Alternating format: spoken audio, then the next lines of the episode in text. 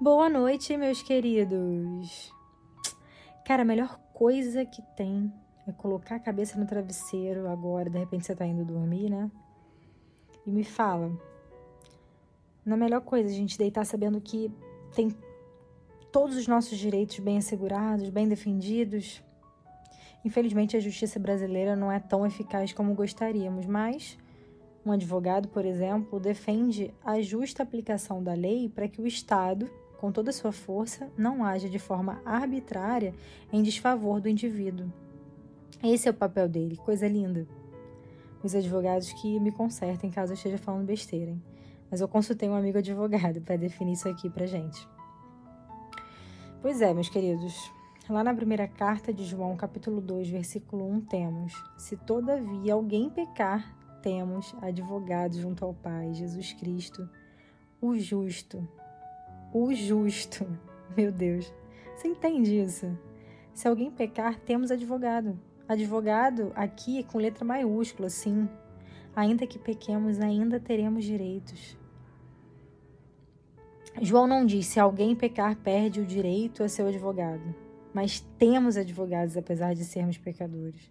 Todo pecado que cometemos ou cometermos não pode destruir o nosso direito ao Senhor Jesus Cristo como nosso advogado.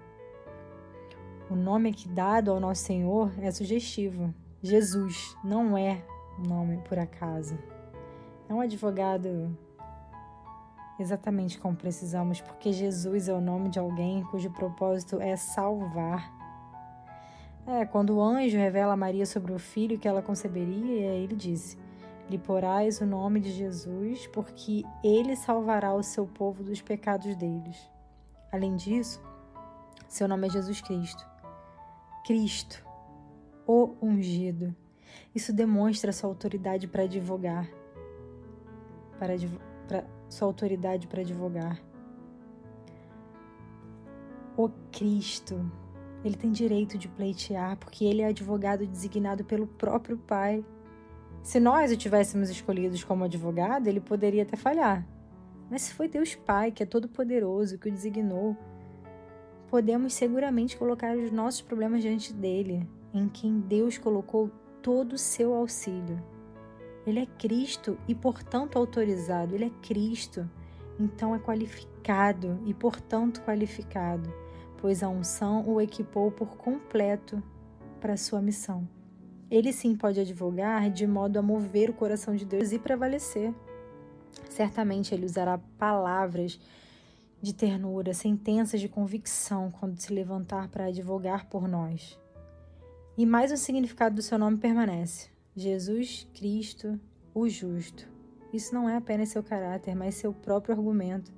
É seu caráter e se o justo é meu advogado, então a minha causa é segura, ou ele não a teria tomado para si. E é seu argumento porque ele recebe acusação contra mim, alegando que ele é justo. Ele se declara meu substituto, acreditando a mim a sua obediência, meu Deus. Realmente temos um amigo perfeitamente equipado para ser nosso advogado. Não há como ele não ter êxito. Entregue-se inteiramente em suas mãos. Ei, Jesus, nós entregamos inteiramente a Ti nossas causas, meu Deus. Não há ninguém melhor que Tu, Senhor, para advogar por nós. Nos faça dormir essa noite na certeza de que Tu estás cuidando de tudo. Obrigada, meu Cristo, justo, fiel, sei que advogas por nós. Dá-nos o sono de quem é coberto pelo manto da justiça, meu Paizinho. Em nome de Jesus. Amém.